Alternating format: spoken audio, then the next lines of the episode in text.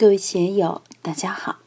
今天我们继续学习《禅说庄子大宗师》，以道为师的大圆满修行第五讲“善生善死与有情有性”第四部分。大家可以通过查看本段声音简介了解学习内容。让我们一起来听听冯学成先生的解读《庄子》三十三篇。每一篇都很精彩。如果我们留意、认真去体会庄子文中所透露的信息，就可以给我们带来极大的享受。这个享受不是知识型的，它会给我们的身心性命带来喜悦、欢欣的享受。夫藏舟于壑，藏山于泽，谓之故矣。然而夜半有利者，负之而走，昧者。不知也，藏小大有疑，犹有所遁。若夫藏天下于天下而不得所遁，是恒物之大情也。这里面就谈到一个现象：藏，藏什么东西？我们人永远都处于拥有和未拥有之间，或者是想拥有的状态之中。每一个人都想拥有财富。拥有地位，拥有名誉，拥有知识，拥有健康，乃至于拥有天地，拥有万物，拥有道。个人的价值观念、精神境界不一样，个人追求的目标也不一样。人们都有收藏的嗜好，喜欢烟的就收藏点好烟，喜欢茶的就收藏点好茶，喜欢酒的收藏点好酒。喜欢珠宝的，喜欢文物的，喜欢字画的，各有嗜好。当然，还有收藏汽车的，收藏别墅的。网上说，现在有个人把太阳都收藏了，想注册登记成他的私有财产，这是痴心妄想。庄子这里面谈到了一个问题，就是如何对待私有财产，如何对待自己的财富。我们得到财富。都想要藏起来。这里说“藏舟于壑，藏山于泽”。我们的车放在停车场里，就算有人守，也有可能被别人偷盗。昨天看了个新闻，有个老头子有停车场也不用，把自己的自行车吊到四楼上，而且很先进，是电动升降。别人给他提意见说：“你这样太危险了。”他说：“我这样很安全，四重保险，别人弄不下来。”别人说：“你怎么不停在停车场呢？”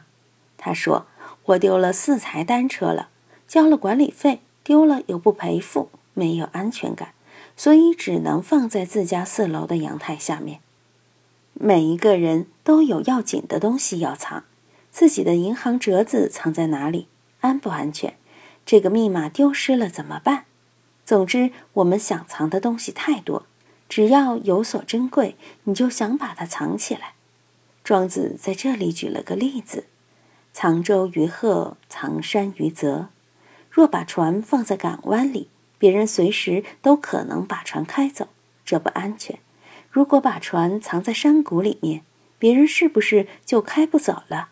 说不定哪天强盗来了，占山为王，把这座山霸占了。也不安全了。那么，把这座山藏在太湖里面，藏在洞庭湖里面，或者叫在水里面，是不是就为之故矣？就固若金汤了呢？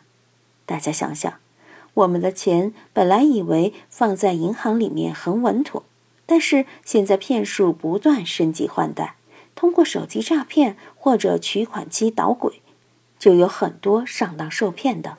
被盗的一分钱都不剩，好麻烦啊！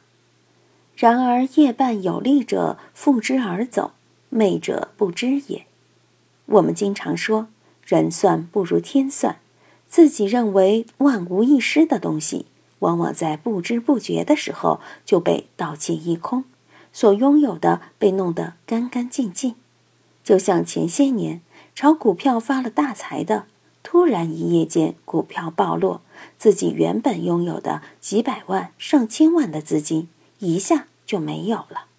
无常的力量是非常强大的，我们也不知道什么时候会遇见无常，所以无常无时无刻不在候着我们。五幺二汶川大地震，四川很多著名的旅游区，如青城后山、银厂沟、九龙沟、卧龙大熊猫繁育地，本来都是世界一流的旅游景点，就那么一分钟，全部完了。那些旅游区里修了很多别墅，很多度假村，夏天是成千上万人在里面休息玩耍，很多人都没有跑出来。夜半有力者。老天就可以有这么大的力量，这就是非人力所能及的。黄帝阴符经说：“天发杀机，疑心一宿。”老天发杀机的时候，整个天空的秩序都可以改变。地发杀机，龙蛇起路；地震、海啸就是大地发了杀机；人发杀机，天地反复。世界大战一来，就没有太平日子过，整个政治反复，整个经济反复，整个国家反复，就完全变了。夜半有力者，说的是造化，这个造化的表现功能是无常，但是昧者不知，我们怎么能知道？我们的五脏六腑藏在我们身上，很安全，他自己会照顾自己。眼耳鼻舌也是自己照顾的好好的，对不对？等于是藏舟于壑，藏山于泽，看起来很坚固。如果哪一天去检查这个癌那个癌，心脑血管这样不行那样不行，还会觉得自己的身体很坚固吗？